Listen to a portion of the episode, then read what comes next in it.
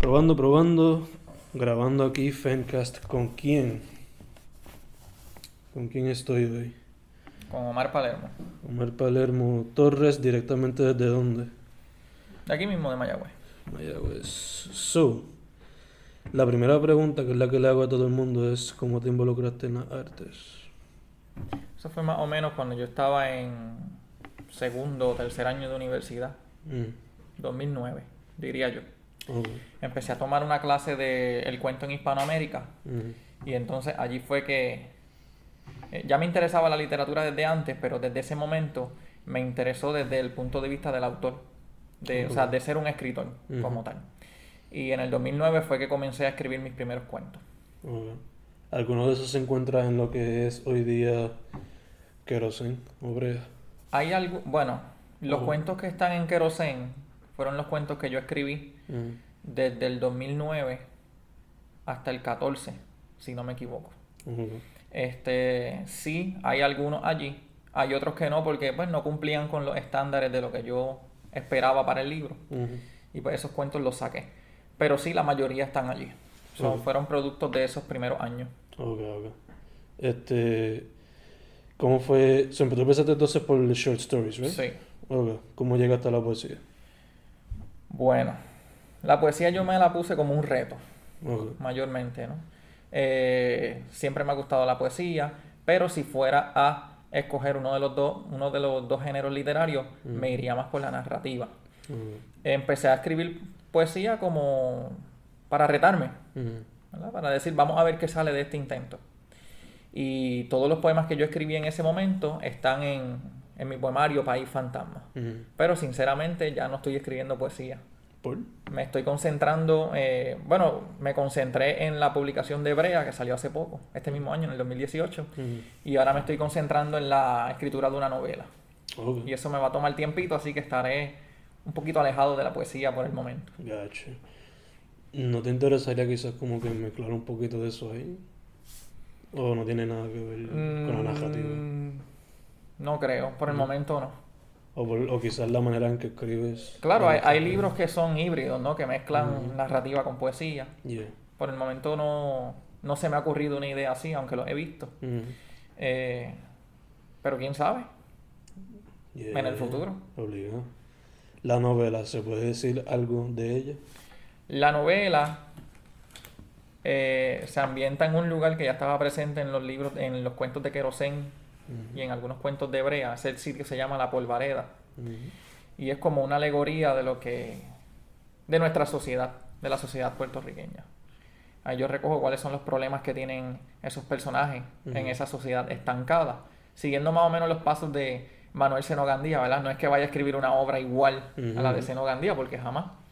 Pero sí estoy tomando ideas de él, muchas ideas de Enrique Laguerre, ¿En cuestión a técnica o temática? temática, mayormente. En cuanto a técnica, pues puede ser que se escape a una que otra cosita, pero más bien de forma inconsciente. Ok, ok. Cool, cool, cool. Este. si fuese a ponerle algún. Porque yo sé que. Eh, Kerosen pues tiene algunos cuentos que son más regular a la vida, otros no tanto. O por lo menos en cuestión de que la gente lo considera tabú, qué sé yo. Brea también, País Fantasma tiene ciertas cosas que comparte con eso. Pero la novela, ¿es también por ese mismo rumbo o tiene como que algún género en específico? Decir, ahora no, te el slice of life, cosas así. En la novela yo mezclo eh, algunos elementos del horror con los de la literatura fantástica también. Mm. Para que tengas una idea de qué trata, es de este personaje que es maestro y le ofrecen un empleo en una escuela rural. Oh, Él está en pleno, en, en, ¿verdad? en pleno siglo XXI, un maestro recién graduado en el 2018 y entonces se va hacia ese pueblo y llega a, a la polvareda. Pero sucede que el camino es muy estrecho y por ahí no entran carros. Mm. Solamente entran personas a pie y como es un pueblo muy pobre y muy pequeño, eh, nadie se interesa por él. Es como una leyenda urbana Sí, sí, sí. en el campo, por así decirlo, ¿no? Y entonces él se adentra en ese lugar y se da cuenta que allí no pasa el tiempo. Las personas viven atascadas en el, en el 1940. Ok, ok. Eh, no corre el tiempo, la gente, por así decirlo, es en parte inmortal. De la única forma que mueren es que una persona mate a otra o sufra un accidente. Pero de lo contrario, si tú tienes 18 años y te quedaste atrapado en la polvareda, pues tendrás 18 años el resto de tu vida, haciendo lo mismo todos los días. Ujú. Entonces, cuando él intenta salir, se da cuenta que no puede, que se quedó atrapado allí. Y es esa lucha, ¿no? Con este maestro que tiene una visión redentorista, Ujú. con esas ansias de salvar a la sociedad, cómo él va batallando contra ese sistema. Y pues digo que es una novela alegórica porque se puede comparar con lo que pasa a un maestro normal en un día común y corriente en la escuela, Sí, sí, sí. por así sí. decirlo. Exacto. Especialmente uno que se queda estancado con el mismo tipo de, comunidad y eso. Este, además de los cuentos, poesía y novelas, ¿hay algún otro medio que te gustaría explorar? Me Sea gustaría el teatro. El teatro. Me gustaría escribir obras de teatro y que se representen y si es posible eh, dirigir las obras de teatro. Obviamente no tengo mucha experiencia allí en, en cuanto a la dirección Mm. y lo que conlleva ¿no? el trabajo del teatro como tal, pero sí me podría aventurar a escribir una obra de teatro. Eso sí, eso sería lo próximo después de la novela. Ok, que, ya, ya, que novela, ¿como cuánto tú crees que te queda, si fuese a decirlo así? Porcentaje. Bueno, yo he escrito ahora mismo tres capítulos. Hoy empecé el, capítulo cuarto. Son capítulos cortos. Mm. Yo no espero que la novela sea un novelón de estos, ¿verdad? Bien, bien grueso. Mm. Eh, yo la estoy tomando como un ejercicio. Me estoy retando. Estoy Mm. saliendo de esa zona de confort. Pero yo voy a seguir escribiendo la novela hasta que no dé para más. Hasta que yo diga, mira, aquí la voy a terminar, va a ocurrir esto. Hasta ahí la dejo. No quiero forzar mucho, ¿verdad? Porque a veces uno se impone unas metas que no son realistas. Sí, sí, sí. Por ejemplo, decir, no, voy a escribir una novela de 500 páginas. Yeah. Pues, puedes escribirla de 500 páginas, pero a lo mejor no sale como tú la quieres. Exacto. Así que, después que tenga 80 páginas o más, ¿verdad? Porque casi siempre las personas dicen, no, una, no- una novela tiene 80 páginas. Mm. Pues, partiendo de eso, pues, si tiene más de 80 páginas, yo estoy contento. Ok. Contento con ella. Y siempre y cuando, ¿verdad? Comunique lo que quiero comunicar con la novela. Obligado. Porque hay mucha gente que la espera. Yo la prometí hace mucho tiempo y hay gente que espera la novela. Mm, mm, mm. hay, que, hay que llegar a unos ciertas expectativas, entonces. Sí, exacto. Este, so, después de eso, quizás meterte al teatro. Exactamente. Aventurar en el teatro, ¿verdad? Eh, no como actor ni nada por el estilo, simplemente como escritor de obras de teatro y, y para mí sería un honor que se representaran Ok. esas obras. ¿Ya tienes como que alguna idea flotando para eso? Por el momento no. Lo que- la idea que tenía era la que estoy trabajando con la novela, pero entonces yo decidí que era más propio para una novela más que para una obra de teatro. Ok, ok. Nice, nice. Eh, si fuese a decirme qué es lo que te inspira o algunas influencias que tengas. Influencias de cuentistas, por ejemplo, Horacio Quiroga, Rosario Ferré. Eh, influencias más bien en la novela, te podría decir Manuel Seno Gandía, Juan Rulfo. Mm. Hay algo de, ¿verdad? de, de Juan Rulfo en, en La Polvareda. Ujú. Este, ¿Ese va a ser el título por ahora? por, a- eh, por ahora y hasta que termine, porque ya me comprometí. Ya me comprometí. Eh, pero sobre todo, ¿no? Estos novelistas puertorriqueños que, que trataron ese tema de la metáfora de la enfermedad en nuestras letras. Ujú. Sobre todo Manuel Seno Gandía, principalmente, ¿no? Y Enrique Laguerre, porque son, fueron escritores que hablaban sobre la vida del jíbaro en el campo. Entonces yo tengo que empaparme de eso, porque los personajes están atascados en el 1940. Exacto. ¿Vas a usar o tienes pensado usar como que el lenguaje que usaban y todo? Fíjate, no. No. Lo vas a poner más al día o no sé.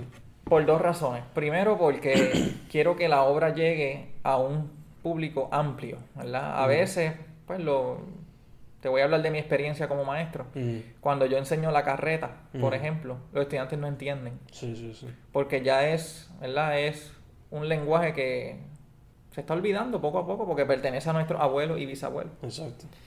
Entonces busqué la forma de explicarlo en la novela y entonces la explicación que doy en la novela es que como ellos llevan tantos años viviendo allí, yendo a la escuela todos los días, Mm. pues la sociedad sí se ha educado Oh, en cuanto a las materias, Exacto. pero, en, pero no tienen una educación moral, o sea, no tienen Oh. una educación como que los lleve a ser buenas personas en sociedad. Saben el contenido, pero una educación social y moral no la tienen. Que además estás cuestionando entonces ahí lo que dijiste, la moral. Y obviamente, ¿no? Porque eh, yo me puse a pensar y yo dije, mira, yo no puedo, yo no puedo recrear un lenguaje que incluso hasta para mí es muy distante ya. Exacto. Yo podría, ¿no? Eh, incluir algunos rasgos del español de Puerto Rico, pero no sería lo mismo. Y entonces pues me inventé esa excusa dentro de la novela para entonces utilizar un lenguaje que llegue a más, a más personas. Ok, ok. Nice. Este. ¿Cómo tú describirías tu proceso creativo? Completamente desorganizado. Aunque me estoy organizando ahora. Me estoy organizando porque, ¿verdad? No es lo mismo cuando uno escribe un cuento, Ajá. que es un microcosmos. Eh, por ejemplo, cuando yo escribía un cuento, a veces me venía a la mente el personaje, la idea, el título. Y yo decía, pues me voy a sentar y lo voy a escribir ahora. Y eso era ahí automático. Exacto. Cuando ya salía el cuento que yo lo tenía, lo guardaba. Y entonces cuando yo tenía en mente publicar, me sentaba y revisaba todos los cuentos de Exacto. cantazo. Yeah. Pero una novela, no puedo darme el lujo de hacer eso. Exacto, es un monstruo ya. Tengo que anotar quiénes son los personajes. Eh, incluso he tenido que volver a mis libros, Mm. a Querosén Sí, y a porque- Brea, porque tengo personajes allí. Estás conectándolo todo. Y entonces necesito, ¿no? Saber cómo se llamaba, cuántos años tenía, si tenía hermanos, qué había dicho, qué no había dicho, para que entonces todo concuerde Exacto. con lo que ya estaba escrito. Entonces, cuando hiciste poesía, ¿fue más o menos el mismo proceso así medio Messi? Sí, allí fue también desorganizado. Eh, esto puede sonar a cliché, pero yo, yo realmente escribo poesía cuando me nace. Yo no tengo la, la disciplina, ¿verdad? De decir, ok, me voy a sentar y voy a escribir cinco poemas. No la tengo. No, no me nace. Puedo hacer eso con la narrativa. Con la poesía no. Si me siento triste, si estoy deprimido, si estoy muy alegre, ahí sí puede que salga un poema. Si estoy frustrado, ¿verdad? Porque lo utilizo para canalizar esa energía y esas emociones. Pero por eso yo, por eso yo digo que no soy poeta. Yo soy más narrador. Ok. Entonces tú y yo somos los opuestos, entonces. Exactamente. Ya para mí pujar un, un cuento y una novela. ya. sí. Antes lo que se me hacía fácil era como escribir un cortometraje, pero... Este... Pa, pa, pa, pa. Ajá, ¿cómo tú dirías que tu trabajo, o sea, tu literatura, es una reflexión de ti y de tus surroundings? Toda persona que me conoce sabe que en todos mis libros hay algo de mí. En Mm. Querosén, en Brea. Y no tan solo de mí, sino de la, de la sociedad puertorriqueña Mm. en general. ¿verdad? Yo siempre que escribo, escribo por, pues, por el placer que me Ujú. trae escribir, pero también no por la necesidad de hablar de unos temas de los cuales no se habla muchas veces pues, por el tabú, porque simplemente pasamos desapercibidos o, o viramos la cara, ¿verdad? Viramos el rostro. Mm. Pero a mí siempre me gusta no trazar esa línea entre la ficción Ujú. y la realidad, porque tampoco me gusta mucho que las personas estén diciendo, ay, esto fue lo que le pasó a él, porque Sí, sí, sí, sí, nadie tiene modo de saberlo, ¿no? Exacto. En caso si me pasó, lo sé, lo sabría solamente yo. Yeah. Pero siempre hay algo, siempre hay algo del autor en sus libros, siempre hay algo de los libros en el autor, viceversa. Aunque sea como que algo que te... Aunque sea bien al garete, aunque sea de zombie, aunque sea un cuento así al garete, hay algo tuyo ahí. Ya, ya, siempre. Puede ser la más mínima molestia y de ahí surgió como que... Exactamente. Te explotó una cosa completa, un proyecto entero. Eh, tus pasados trabajos han tenido elementos de terror y de comentario social. ¿Por qué? De O- terror, ¿O porque has usado eso? fíjate, siempre me ha gustado la literatura que trate esos temas de terror y el horror. Porque yo pienso que para tú llevar un mensaje, tienes que entretener primero. Sobre todo en este campo, ¿no? De la literatura. Eh, estamos viviendo en una sociedad sumamente acelerada, en donde todo es venta. Y no es que yo quiera vender mi libro, porque jamás me voy a hacer millonario venden- vendiendo mis libros, tú lo sabes. Pero sí tengo que buscar la forma de, de llevar ese mensaje. Primero que a mí me gusta. Todo lo que tenga que ver con misterio, horror, terror, ¿verdad? Esa atmósfera que, que te paraliza cuando lo estás leyendo. A mí me gusta, personalmente. Pero he aprendido que es una buena herramienta para comunicar el mensaje. Porque te mantiene leyendo en todo momento hasta el final porque quiere saber qué fue lo que pasó. Y entonces no utilizo ese medio para, para llevar ese mensaje a todos los lectores. De qué está mal en la sociedad y qué estamos haciendo nosotros para mejorarla. Que sinceramente pues no estamos haciendo nada. Si miramos a gran escala. Porque los problemas que tenemos hoy día los tenía Manuel Seno Gandía en el 1800 y pico. Tristemente. Y así por el estilo. Pero se intenta. Exacto. Este, ¿alguna razón por qué particularmente el terror y no como que ciencia ficción o algo así? Simplemente, yo creo que más bien por gusto personal. Eh, yo empecé a leer literatura fantástica cuando comencé a investigar para mi, para mi tesis. Ahí fue que leí Trance de. Pedro Cavilla. Y leí también otros libros como Lego y, otro y otros pájaros raros de Tere Dávila. Bad Painting de Ana Lidia Vega. Y en todos ellos se utilizaba la ciencia ficción Mm. y el horror. Y yo dije, espérate, esto está brutal. Hay que Mm. sacarle provecho a esto. Y entonces funciona, ¿no? Como una técnica de mercadeo. Mm. Porque la gente podrán decir lo que quieran, pero la gente lee lo que le gusta y quiere leer. Y a mí me pasa igual. O sea, a mí me podrán recomendar un libro mil veces. Si yo lo empiezo y no me gusta, no lo voy a terminar. Sí, ha habido gente que yo conozco que los quema a veces. En, en raras ocasiones lo he terminado. Pero Mm. he aprendido que la vida es muy corta Mm. para leer libros que no me gustan. Exacto. Así que si no me gusta, lo tiro a un lado Sí, y sigo con el próximo. Ya, ya, ya. Este, ¿qué más? ¿Qué más?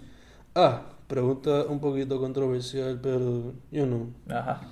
El estado de las artes en Puerto Rico, basándote en tu experiencia, ¿qué me puedes decir? de ¿El ella? estado de qué, perdona? De las artes en Puerto ah, Rico, bueno.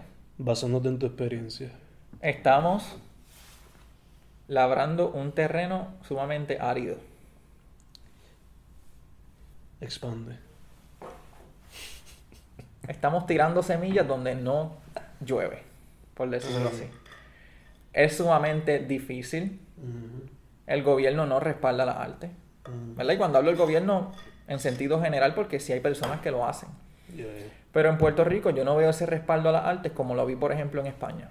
Mm, Uno de mis escritores favoritos es Carlos Ruiz Zafón. Y da la, y da la buena suerte que cuando fui a España, mm. la novela acababa de salir. Fen, yo vi promoción de esa novela donde tú no te imaginas. Hasta en baños. Diablos. Like flyers y billboards y Sí. cosas así. Damn. Hasta en baños. Ujú. Guaguas públicas, en el metro, Mm. en la televisión, en la radio, en todas partes. Un bombardeo continuo. Sí, sí, sí. Y no estoy diciendo que todo el mundo lea en España porque es mentira. No todo el mundo lee en España. Pero hay una cultura del libro. Hay librerías, siempre están llenas.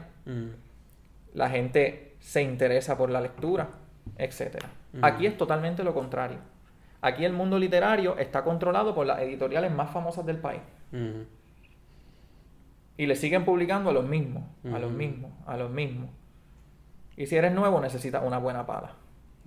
Esa ha sido mi experiencia y mi percepción Mm. de cómo están las artes en Puerto Rico. Entonces ahí, ahí es que uno se pregunta qué vale más, un escritor nuevo que tal vez tiene una buena contribución Mm. o un escritor que tiene nombre y a lo mejor no está publicando algo tan bueno Mm. y se lo publican como quiera. Sí. O quizás estás reciclando lo mismo una y otra vez. Y llega a ser, llega a ser frustrante, ¿no? Porque Sí. entonces tú sientes que estás eh, navegando en contra de la corriente. Ujú. Y mira, yo no tengo problema con que me rechacen un manuscrito. A mí me rechazaron Querosén la primera vez. Antes de publicarlo con la editorial de EDP, a mí me lo habían rechazado. Pero para mí vale más que me lo rechacen a que yo envíe un mensaje y nunca me lo contesten. Sí, sí, que te dejen en visto. Y... Exacto. Porque eso le pasa a todo el mundo. A, a muchos escritores famosos les rechazaron manuscritos también, en algún momento.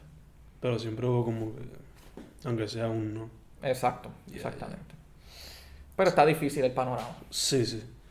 Este, ya se sabe, bueno, por lo menos yo lo sé, pero que tú eres autor independiente. Ujú. ¿Qué pros y contras has encontrado haciéndolo así? Lo bueno de ser escritor independiente es que tú tienes absoluto control y dominio sobre tu obra. Mm, Tú puedes decidir qué foto le vas a poner de portada, qué dibujo. Si no le quieres poner ninguna portada, pues no se le pone nada. mm, Eh, eh, tienes el control de qué cuentos vas a incluir, qué cuentos no, cómo lo quieres decir, de qué tema quieres hablar. Yo pienso que muchas veces con las editoriales pues no existe, ¿no? ese, esa misma flexibilidad. Eh, aunque sí hay editoriales que son bastante flexibles. Cuando yo publiqué Kerosene con EDP, ellos me, ellos me dejaron seleccionar la foto de portada, eh, yo mismo edité mi obra, eh, ellos simplemente no se encargaron del montaje. Que hay editoriales que sí te lo permiten, Mm, pero hay otras que no. mm, Esa sería ¿no? la mayor ventaja Ujú. de ser un escritor independiente, además de que si publicas con Amazon o con Lulu o con cualquiera de estas plataformas, tú tienes el mercado libre mm. con todo el mundo. Cualquier persona que quiera tu libro lo puede mandar a buscar desde ahí. Exacto. Y no tienes que preocuparte por enviar el libro ni nada por el estilo.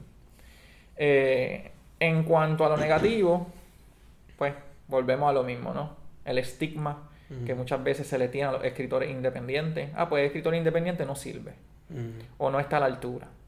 Eh, todo el trabajo de promoción, distribución, mercadeo, lo tienes que hacer tú.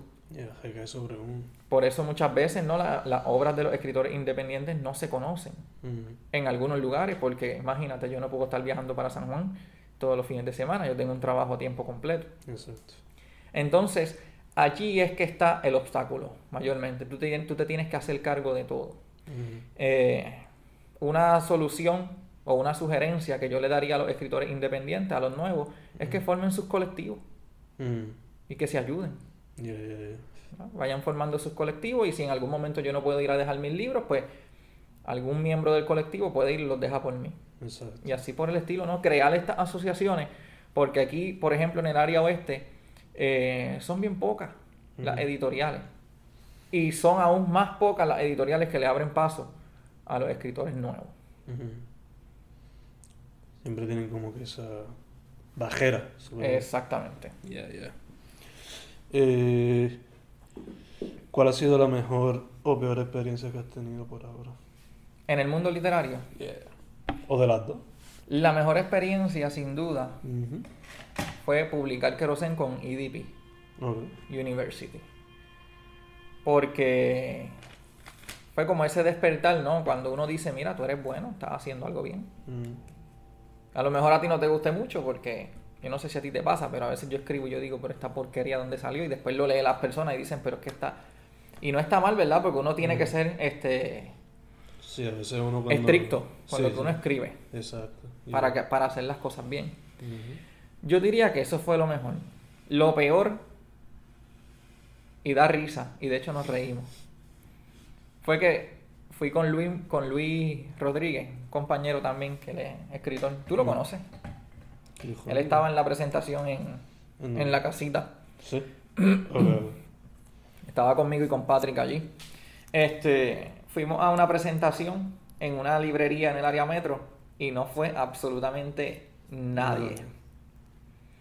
Y obviamente nos reímos, ¿no? Porque Sí. pues, qué diantre que vamos a hacer. Pero fue frustrante también. No se olviden, o sea, un viaje allá que no es fácil. Con que hubieran dos personas yo me conformaba, pero Ujú. nadie, absolutamente nadie. Y entonces ahí es que uno ve cómo se refleja, ¿no? Ujú, Todo el desdén que sienten por los escritores independientes. ujú. el estigma que hay con todos los escritores independientes, la falta de apoyo al arte. ¿verdad? Porque si fuéramos a hacer una presentación de un libro de Harry Potter, por ejemplo, yo te aseguro que eso se llenaba, Obligado. te lo aseguro. Pero, ¿verdad? Un escritor del patio Ujú. eh, compitiendo, si es que se puede usar la palabra en ese contexto, Exacto. con una presentación de Harry Potter, pues la distancia es mucha. Exacto. Yeah, yeah. Puede presentarlo a alguien que no está ni relacionado a los libros y se llena. Exactamente. Como que un book club o algo así. Llena. Por eso la importancia, ¿no? De, de apoyar a los escritores nuevos. Y a los viejos también, porque los viejos, los viejos están donde están porque la gente los apoyó y porque los jóvenes seguimos apoyándolos. Pues eso es lo mismo que yo espero de los escritores más experimentados, Yeah, yeah.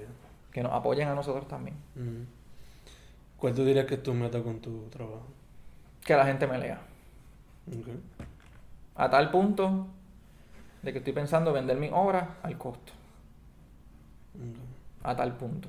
Yo lo que quiero es que la gente lo lea. Eso es todo. No es ganar dinero, porque tú sabes que con esto no se gana dinero Mm. aquí jamás.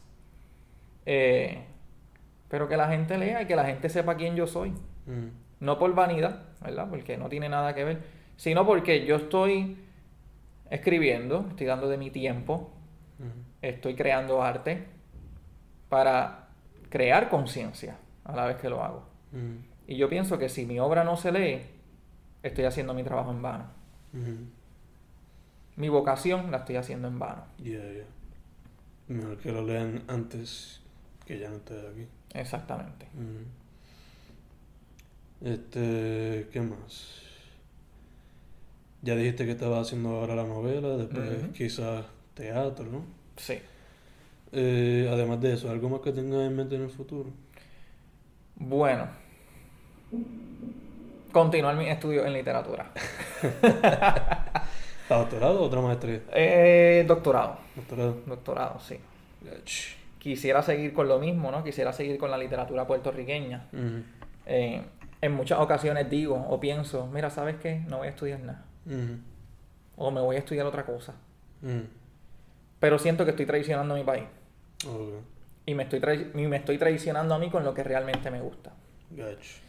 Así que si en algún momento decidiera no estudiar literatura, me iría entonces por la pedagogía, que es otra de, mis De tu vocación. de mis grandes pasiones y vocaciones, ¿verdad? Sobre todo por la facilidad que tiene la pedagogía o la educación para abrir mente, que eso es lo que se necesita ahora. Yeah. Y buscar una, a través, ¿verdad? De, de- de esos estudiantes que, te- que tienen una mente más abierta, crear una sociedad más equitativa, Ujú. que todavía hace falta. Bastante. Esa es mi filosofía educativa. ¿verdad? Yo soy maestro de español y enseño cuanta cosa me dice el currículo que tengo que enseñar. Ujú.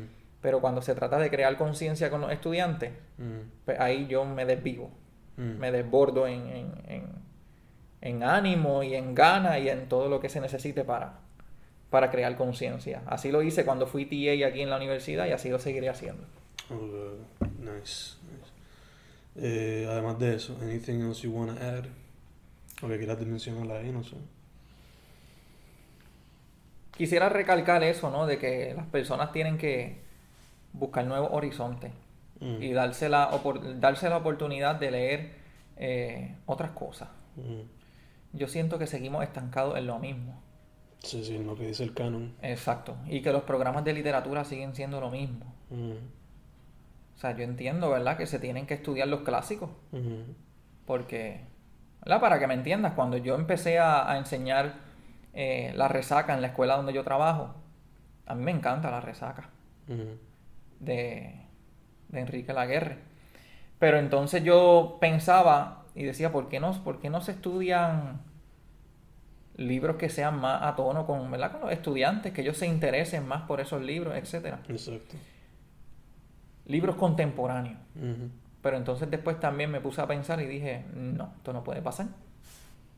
Porque si entonces eliminamos la resaca, los estudiantes no van a poder crear esa conexión entre lo que pasaban los puertorriqueños bajo el dominio español con lo que pasan los puertorriqueños ahora bajo el dominio norteamericano. Básicamente lo mismo. Aquí lo único que ha cambiado es la figura esa paternalista, ¿verdad? El padre. Antes éramos de España, ahora somos de Estados Unidos. Y entonces yo dije, no, los clásicos, tenemos que seguir enseñando los clásicos. Pero hay que abrir las puertas también para los escritores contemporáneos. Que haya un balance. Haya un balance, exactamente.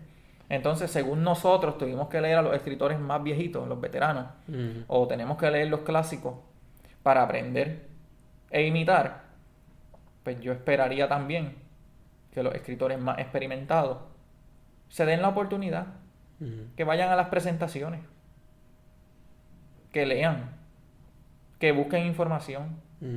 ¿verdad? No, no todo el tiempo podemos estar en ese pedestal pensando que lo que nosotros escribimos es lo mejor, porque escritores mejores que yo hay por todas partes, en cada esquina. Y yo pues trato de crear ese balance, de darle la oportunidad a los nuevos y a los viejos. Y yo creo que todo el mundo se debería mover a eso. Y es cuestión de experimentar y darle break a las cosas.